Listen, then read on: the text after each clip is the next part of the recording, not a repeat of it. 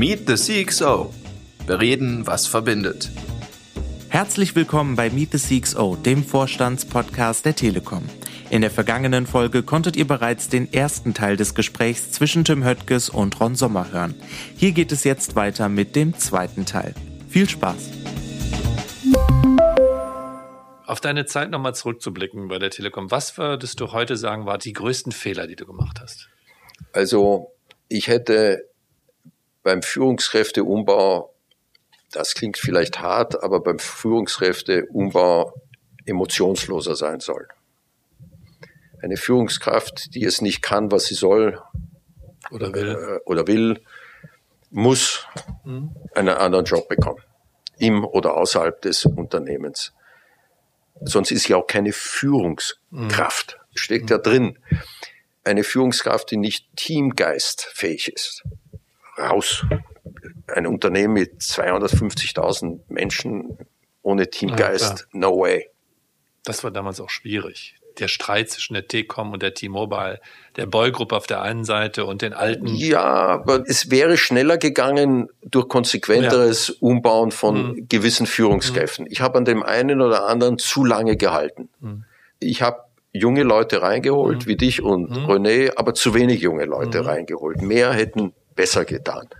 Die Leute an die Technologiezentren, ob Silicon Valley oder Tel Aviv oder sonst wo, noch früher, ran an die Technologien, um zu sehen, was brauchen wir für die Zukunft. Ja, mich selbst etwas weniger in der Öffentlichkeit sehen, dafür meine Kollegen und Kolleginnen mehr. Kolleginnen hatte ich keine. Auch das war eine Schwäche. Genauso wie wir alle mit Krawatten in die Firma kamen in der Früh. Ich weiß noch, wie mein, einer meiner Söhne mal mit mir in der Früh aus der Tiefgarage in Aufzug gesagt hat, da ist ja keiner. Ja, sage ich, ich glaube, die Sicherheitsleute sorgen immer dafür, dass, sagt er, das geht doch nicht. Nee. Und beim nächsten Mal habe ich ihn auch mal mitgenommen, um ihm zu zeigen, das habe ich jetzt abgestellt. Jeder darf in den Aufzug rein. Und du merktest, die Leute, die reinkamen in den Aufzug, bekamen einen roten Kopf mhm. oder wurden ganz blass. Also das war noch eine andere Welt. Also diese konsequente Veränderung der Kultur. Also ich war ja in dem Jahr des Übergangs mit René in dem Valley und habe unheimlich viel gelernt, was Kultur betrifft. Mhm. Dass Kultur sich nicht über Hierarchien ausdrückt, nicht über Kleidung ausdrückt, sondern über fachliche Kompetenz. Ja. Und das konsequent umzusetzen, sich nicht darüber zu definieren.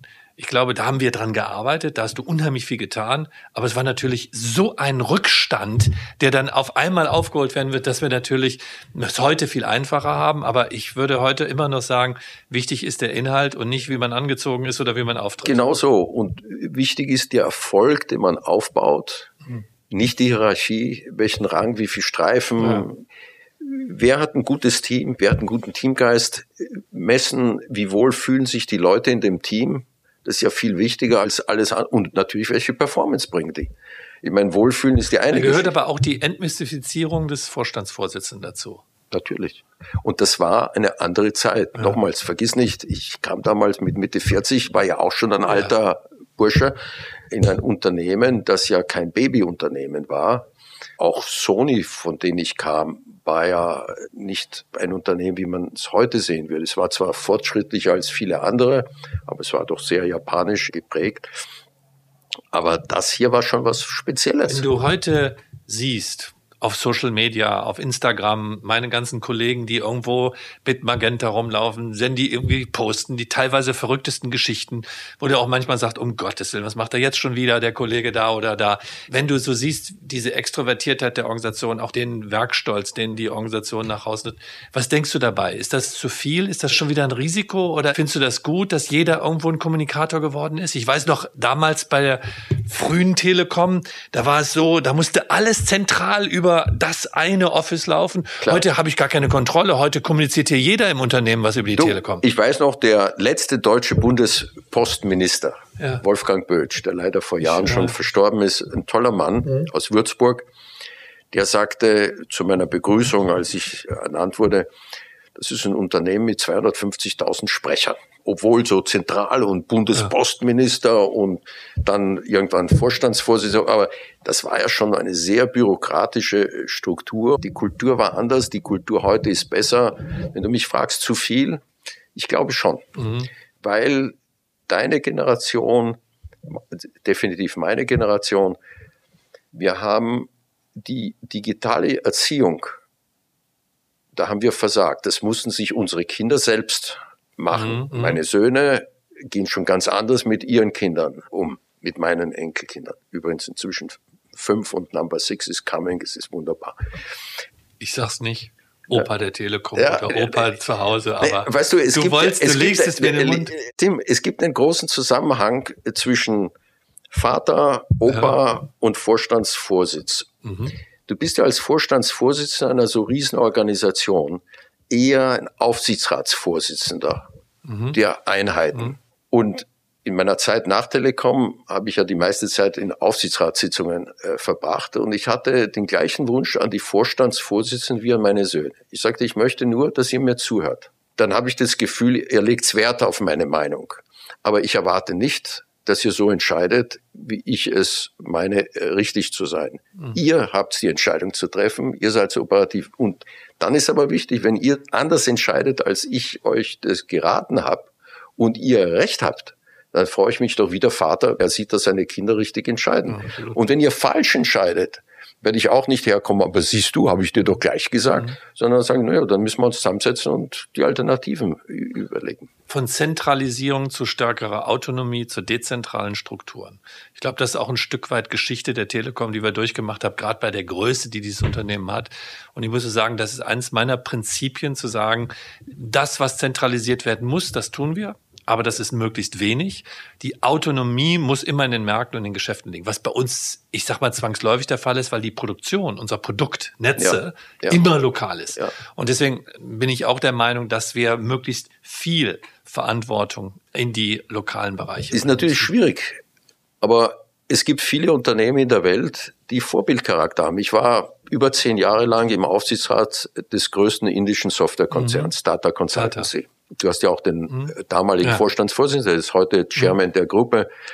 Als ich in den Aufsichtsrat kam, hatte das Unternehmen vielleicht 30.000 Ingenieure, vielleicht 60.000 Ingenieure, stellte pro Jahr 30 bis 40.000 Ingenieure ein, hat heute eine halbe Million Softwareingenieure mit einem Durchschnittsalter, ich glaube von 27 mhm. oder so, mit etwa 50-50 Frauen und Männern. Und die Diskussion war halt immer, wie führst, führst du ein du? Unternehmen mit 500.000 mhm. Ingenieuren im, mhm. in den heißt-techigen mhm. Äh, Bereichen? Die Kunden erwarten ja, dass du als Softwarehaus über alles Bescheid weißt, von künstlicher Intelligenz bis Robotics etc. etc. und dem Kunden helfen kannst.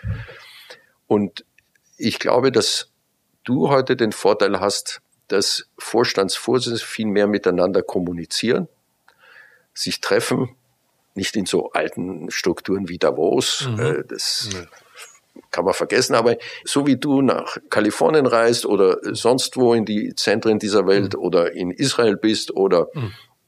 das machen natürlich der Vorstandsvorsitzende von Data Consultancy genauso wie andere. Und die tauschen sich miteinander aus. Und keiner ist perfekt. Mhm. Aber in der Kombination. Ja. Mein Wunsch wäre übrigens, dass diese Vorstandsvorsitzenden auch mehr Einfluss auf die Politik hätten. Vielleicht ein guter Übergang zu dem Thema Zukunft. Und die Frage, wo geht der Markt? Wo geht der Manager? Wo geht eigentlich die Zukunft? Wo siehst du die Zukunft? Und vielleicht haken wir mal dem Thema ein. Wir haben viel über Vorstandsvorsitzende, was sie leiden, was sie irgendwie an Verantwortung tragen, aber auch was sie an Fehlern machen und was sie ins Entscheiden. Wo geht es hin? Also vielleicht jetzt mal die Verantwortung. Du sagst, also, wir müssen politischer werden. Also ja, ich meine, das Wichtigste ist natürlich, du triffst letztendlich alleine am Ende, ja, in Vorstandssitzungen und Aufsichtsrat, aber am Ende ist es deine Entscheidung als Vorstandsvorsitzender, mhm. gigantische Entscheidungen zu treffen. Ich verwende bewusst nicht den Begriff wetten. Du mhm. wettest ja nicht. Nee, wetten tun wir nicht. Aber du triffst langfristige Entscheidungen. Genauso wie ich dir sagte, ich muss dir einfache Entscheidungen treffen. Setze ich auf das Festnetz, setze ich auf Mobilfunk, mhm. setze ich auf GSM Klar. oder nicht? Setze ich überhaupt auf die Telekom oder reduziere ich den Laden mhm. bis auf null, wie viele mhm. das empfohlen haben? Setze ich auf USA etc. Also mir tut es weh, dass eine Telekom mit 16 Euro oder 17 Euro heute pro Aktie bewertet wird. Aber du bist in guter Gesellschaft. Die meisten Telcos, die guten Telcos sind ähnlich bewertet oder mhm. schlechter. Obwohl du eine Infrastruktur hast, ohne die nichts geht. Aber gar nichts geht.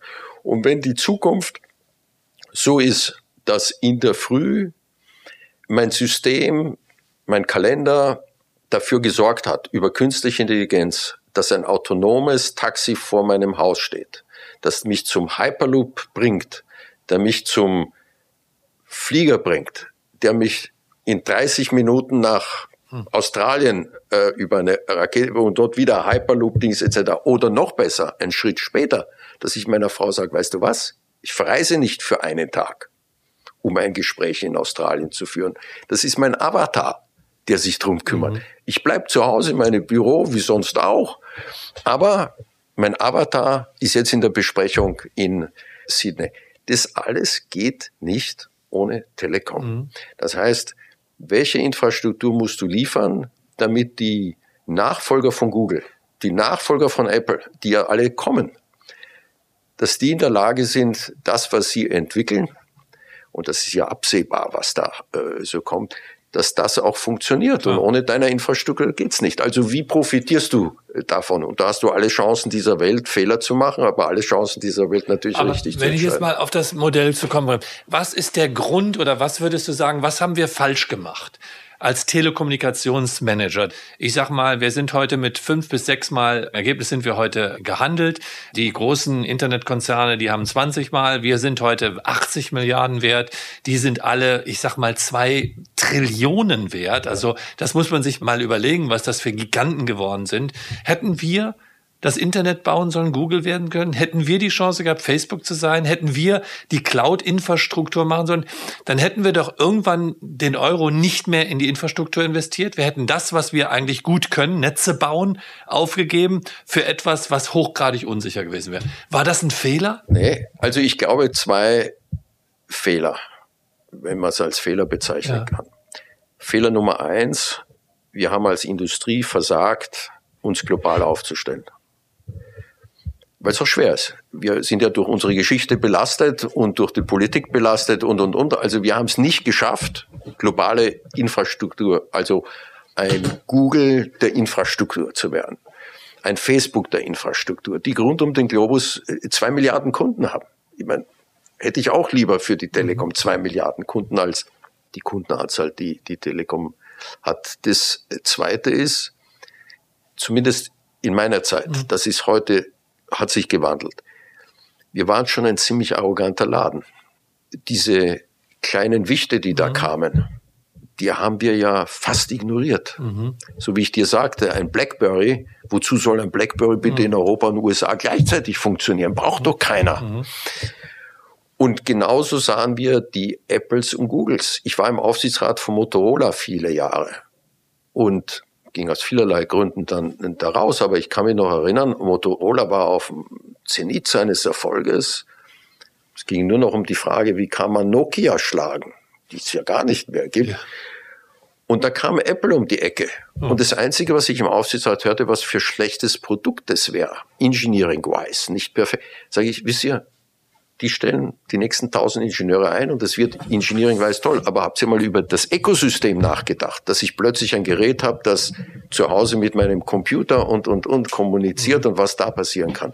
Also statt zu sagen, was passiert da alles und wie können wir mhm. die auf unser Ökosystem bringen, haben viele Telcos, ich glaube auch die Deutsche Telekom, zumindest in meiner Zeit, relativ arrogant auf diese Startups geguckt. Das hat René dann mit dir mhm. geändert. Ihr habt dann zu investieren begonnen in die Fühler dieser mhm. Startups. Und das ist meine Empfehlung. Die Technologie Offenheit zu halten. Ja, und, und Dinge zu tun, zu die global funktionieren. Also bis du ein globales Mobilfunknetz hinkriegst, geschweige denn ein globales, vermutlich wird keiner mehr es hinkriegen, ein globales Gigabit-Netz hinzukriegen. Aber mobil Vielleicht. Aber Dienste, die du heute lieferst, die können ja global da sein. Also wenn du ein Finanzdienstleister zufällig auch noch bist auf deinem mobilen Gerät, dann warum soll ich nicht als Kunde, der in Djibouti lebt, dein System verwenden, obwohl die. Aber du würdest die Kernkompetenz des Netzes immer erhalten als die Basis dessen, was ist wir die. Grundlage. Ja. Das und das ist mir ja auch immer wichtig zu sagen, weißt du, wir bauen Netze, wir investieren 18,7 Milliarden dieses Jahr nur in Infrastruktur. Und darauf wollen wir natürlich die gesamten Möglichkeiten der Digitalisierung, die möchten wir darüber möglich machen und dabei auch Geld verdienen. Deswegen unsere Partnerschaft mit Softbank, deswegen unsere Partnerschaft auch mit den großen Internetkonzernen. Aber ich glaube, das Geschäftsmodell selber zu erfinden oder so entwickeln, hat da eine Telco eine Kraft zu? Also es gibt wenige Beispiele. SK Telekom ist zum Beispiel ein Beispiel, wo ich immer hingucke und sage, toll, ja, was die gekonnt haben außerhalb des Netzinfrastruktur. Aber die meisten Telcos haben ihre Kraft und ihre ganze Power hinter der Infrastruktur und selbst das reicht ja nie aus. Nur Tim, ich will ja nicht den Teufel an die Wand malen, ja. aber ich sage seit etwa 15 Jahren, wenn ich chinesischer Automobilbauer mhm. wäre, dann, Chili, dann wer immer bin, mhm. dann würde ich Daimler kaufen, weil BMW kann ich nicht kaufen und VW mhm. kann ich auch nicht kaufen aus bekannten mhm. Gründen, aber Daimler ja. kann ich kaufen. Die wissen, wie man Autos baut. Den Rest kann ich als chinesisches, egal welchen Namen du jetzt nennst, locker hinkriegen. Bei den Telcos, also wie ich dir sagte, vor 25 Jahren, dank die Chinesen, jetzt sollen da mal die Infrastrukturhersteller kommen und irgendwann machen wir das selber besser. Und jetzt hast du Huawei und ZTE und, und andere. Und ich kenne keinen mehr, ja, einen haben wir noch in Europa. Und that's it. Ja. In den USA gibt's keine. Okay, Ericsson haben wir noch zwei. Ja, die meinte ich. Also mit Ericsson ja. meinte ich. Aber, aber glaubst so, du denn, Und jetzt bei Infrastruktur, die Politik muss es besser verstehen. Mhm. Die Politik ist ein Riesenproblem, zumindest in Europa, für die Telcos. Ja. Die chinesischen Telcos können mit ihren Reserven locker hergehen und sagen, jetzt konsolidieren wir mal Europa. Mhm. Ich meine, schau dir an, welche Strategie sie in Afrika fahren. Mhm. Afrika, ein ganz wichtiger Markt. Mhm. Eine Stadt wie Lagos, 100 ja. Äh, Millionen Einwohner. Also was passiert da alles? Deshalb, ich glaube, dir und deinen Kollegen bleibt nicht erspart, äh, zumindest mit der neuen Bundesregierung, wie immer die dann ausschaut, mhm. tiefer in die Fragen reinzugehen. Genauso mit Brüssel. Brüssel hat ja null Ahnung von dem mhm. Thema aber 0,0. Glaubst du, dass die Telcos irgendwann konsolidiert werden von zum Beispiel den Hyperscalern, die sagen, wir ergänzen unser Geschäftsmodell auf die letzte Meile oder dass wir irgendwo von anderen übernommen werden, dass die Chinesen wirklich in der Lage wären, den europäischen Telekommunikationsmarkt zu konsolidieren, zu kaufen? Oder glaubst du, dass wir eher weiter, ich sag mal, kämpfen, Infrastruktur zu bauen, die wichtig ist, die notwendig ist, wie Gas, Wasser, Strom, aber natürlich nicht die Margen, Premiums bekommen, die die großen Internetkonzerne haben? Ja, ich meine, wenn Europa versteht, dass wir ohne Best-in-Class-Infrastruktur nicht im Wettbewerb bestehen werden, ob das die Automobilindustrie ist oder, oder, oder, oder jede andere Industrie, wenn die das nicht versteht, weiß ich nicht, ob man überhaupt in Europa investieren sollte als chinesisches Telco. Dann lohnt es sich ja dann auch nicht. Aber umgekehrt, wenn Europa zum Ergebnis kommt, und ich hoffe, dass man da langsam zum Ergebnis kommt, wir wollen eine Zukunft für Europa in diesem Wettbewerb bauen, wo ich eher USA als hoffentlich Partner ja. Sehe, wo ich hoffentlich auch mal Russland, dass man wieder zurückgewinnen kann. Dann hast du zwei Teile in der Welt, übrigens Indien. Da sind wir übrigens toll positioniert, weil wir nicht in Asien sind, wir sind auch nicht in Südamerika, wir sind auch nicht in Afrika, sondern die Telekom ist der Anbieter der westlichen Welt, Amerika und Europa. Kein Unternehmen in der Telekommunikation ist so gut positioniert wie wir momentan. Und deshalb auf der Basis würde ich das weitermachen. Äh, weitermachen. Ich meine, vielleicht ist das der Verkäufer in mir, dass ich schon wieder das Thema Tata bringe. Ich sage, wenn ich sehe, dass hier Konzerne sind wie Tata Consultancy mhm. mit einer halben Million Softwareingenieure, uns in Europa fehlen mehr als eine ja, Million Softwareingenieure. Also ich würde Indien mir gleich reinholen. Alles andere ist mir in Indien nicht so wichtig, aber die Softwareingenieure dort, die hole ich mir. Und das ist nicht eine erweiterte Werksbank. Die sind ja technologisch viel weiter als wir mhm. das sind. Also hole ich sie mir dazu. Das machen wir. Und deswegen war ich gerade in Petersburg. Deshalb hast du ein paar tausend Ingenieure deswegen haben wir auch in, in Indien aufgebaut. Wir kriegen die Kräfte momentan nicht hier. Nochmal vielleicht letzte Frage für die Zukunft. Wenn du jetzt meinen Job hättest, was würdest du anders machen? Was wären die Themen, die du anstoßen würdest? Also die Frage, die mich am meisten beschäftigen würde, ist, wer wird mein Nachfolger? Weil da ist ja die Frage, was passiert mit meinem Kind in der Zukunft? Mhm. Denn jeder von uns ist ähnlich in seinem Job. Also diese Nachfolgefrage ist eine ganz komplexe Haben wir schon äh, Thematik. heute diskutiert. Und du musst ja mit einem Nachfolger denkst du ja nicht Ja. über drei Jahre, dann denkst Ja. du mindestens wieder über zehn Jahre nach. Mhm. Und wenn du dich fragst, was vor zehn Jahren noch nicht da war, was heute selbstverständlich ist, und wenn du dann überlegst, in zehn Jahren was sein wird, ist schwierig sich äh, vorzustellen. Das Zweite ist, ich weiß, wie wirtschaftlich schwierig und politisch schwierig das ist, weil die Politik nicht die Grundlage gelegt hat. Aber dafür zu sorgen, dass Deutschland die weltbeste Infrastruktur hat. Wenn mich etwas motiviert hat, war in Washington Vorträge zu halten und zu sagen, wie schlecht euer Telekom-System ist und wie gut GSM ist.